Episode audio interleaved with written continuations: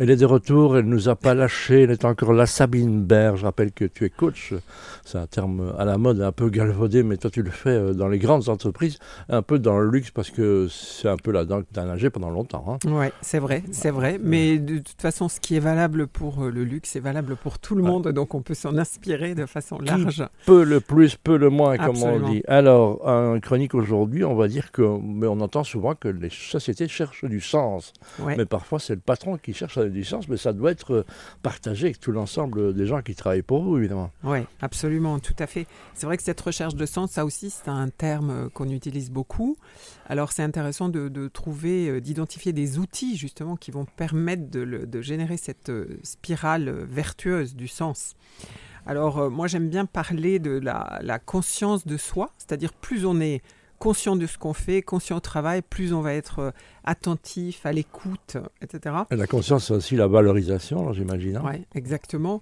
Euh, et donc le pratiquer pour un manager à la fois à titre individuel, personnel, mhm. mais le développer euh, à l'intérieur de son équipe à travers euh, le, le, le, feedback positif. Euh, euh Fêter les petites victoires hein, chaque bien fois. Bien sûr, le journaling, on appelle le, journaling, en anglais, c'est un mot anglais, mais se dire à la fin de la journée, bah, qu'est-ce qui était positif aujourd'hui, qu'est-ce qui était constructif, voilà, source de, de valeur dans mon travail et le partager. Voilà, et manger sa grenouille, on enlève ce qui n'était pas bon, comme un ordinateur. Hein. Enfin, un reset, on nettoie les, mauvaises choses et on les rend positives, hein, quelque part. aussi. On, apprend tous les jours. Absolument. On se rend compte que le climat au travail est devenu euh, extrêmement important. Hein.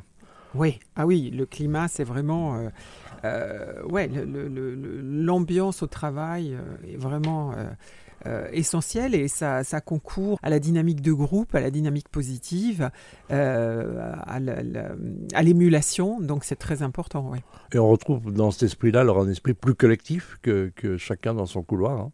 On est plus ensemble euh, en poussant la machine dans le même sens. Ouais, exactement, exactement. C'est vraiment l'esprit d'équipe, la valorisation à la fois individuelle et collective en fait le sens aussi de la collaboration, du dialogue. Hein. parfois, c'était un peu euh, dictatorial, pour, ne pas dire totalitariste hein, dans certaines boîtes. Du respect aussi, donc ça, c'est vraiment euh, très important. Voilà, et on grandit, on grandit, on grandit, et fatalement, ben, on a un esprit d'équipe. Hein. C'est comme, comme dans le foot, c'est comme dans les clubs. Euh, on est en pleine mondiale du rugby, on le voit aussi. Ah, voilà. Absolument, tout à fait. Alors là, on voit bien, mais le, modèle sportif, il est toujours d'actualité.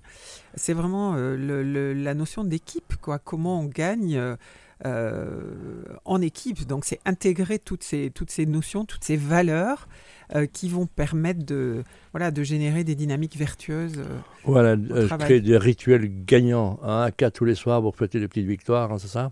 Ouais. Et puis se passer Joe Dassin, parce que c'est ça le chant des rugbymen pour l'instant, dans les yeux d'Émilie. Merci en tous les cas, au travers de, de, tes yeux, on, on, découvre plus amplement ce que c'est le, le coaching à haut niveau. On se retrouve la semaine prochaine. Merci à toi.